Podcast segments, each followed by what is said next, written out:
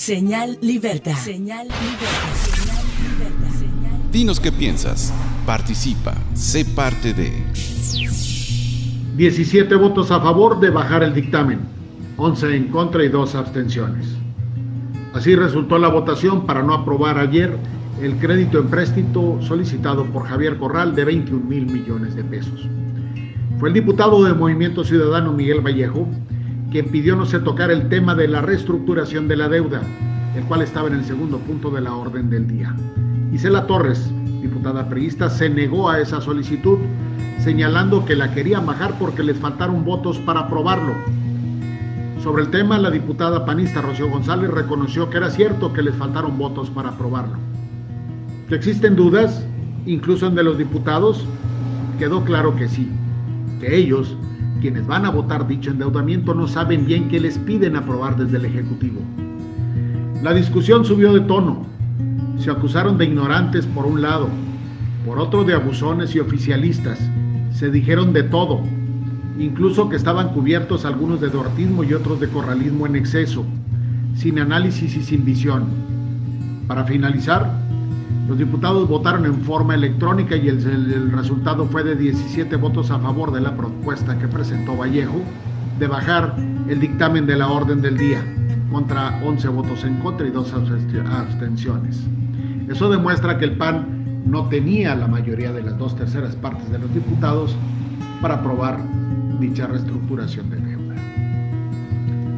Y también los diputados, y por mayoría de votos, aprobaron rechazar la petición del Ayuntamiento de Juárez, que pretendía afectar en garantía sus participaciones federales por 1.500 millones de pesos, para ser utilizados en la sustitución de luminarias de alumbrado público con el proyecto Juárez Iluminado.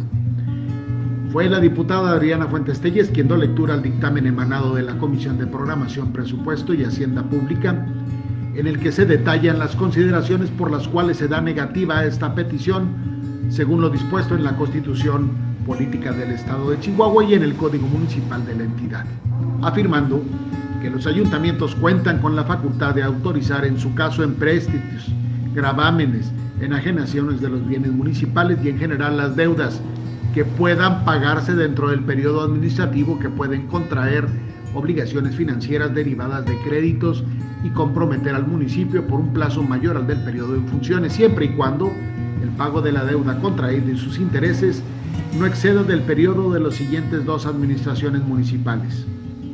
Media autorización de por lo menos las dos terceras partes de sus integrantes.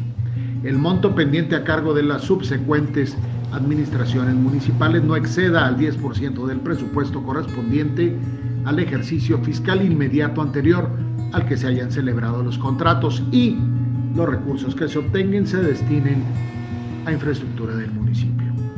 Tan tan, así podemos traducir que los diputados le dieron palo al proyecto de Juárez Iluminado. Tan tan, trasciende en algunos mentideros el regreso de Julián Leizaola, aquel que se ganó el respeto cuando rescató a Ciudad Juárez de la tremenda inseguridad en que se vivía. ¿Se acuerda?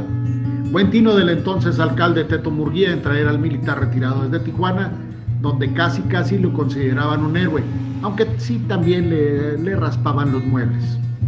Y tras los avances en materia de seguridad, aquí pisó callos de muchos, tantos que al tiempo le valió eso estar en una silla de ruedas y huir de Juárez y de Chihuahua.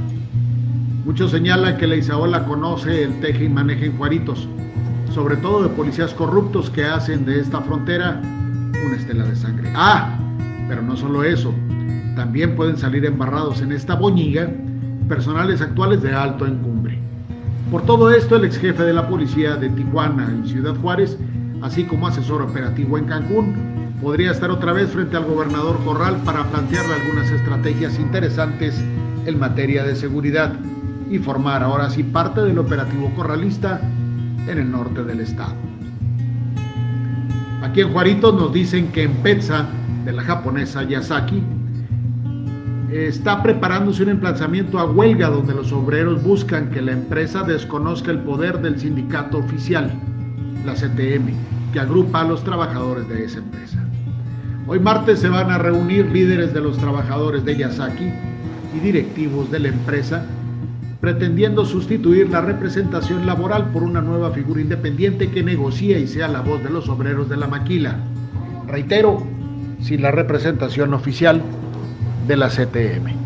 Nos dicen que buscan con la representación del 80% de los trabajadores que se acepte a este nuevo liderazgo, que represente a los trabajadores y que le den también palo a los oficialistas sindicatos de la CTM.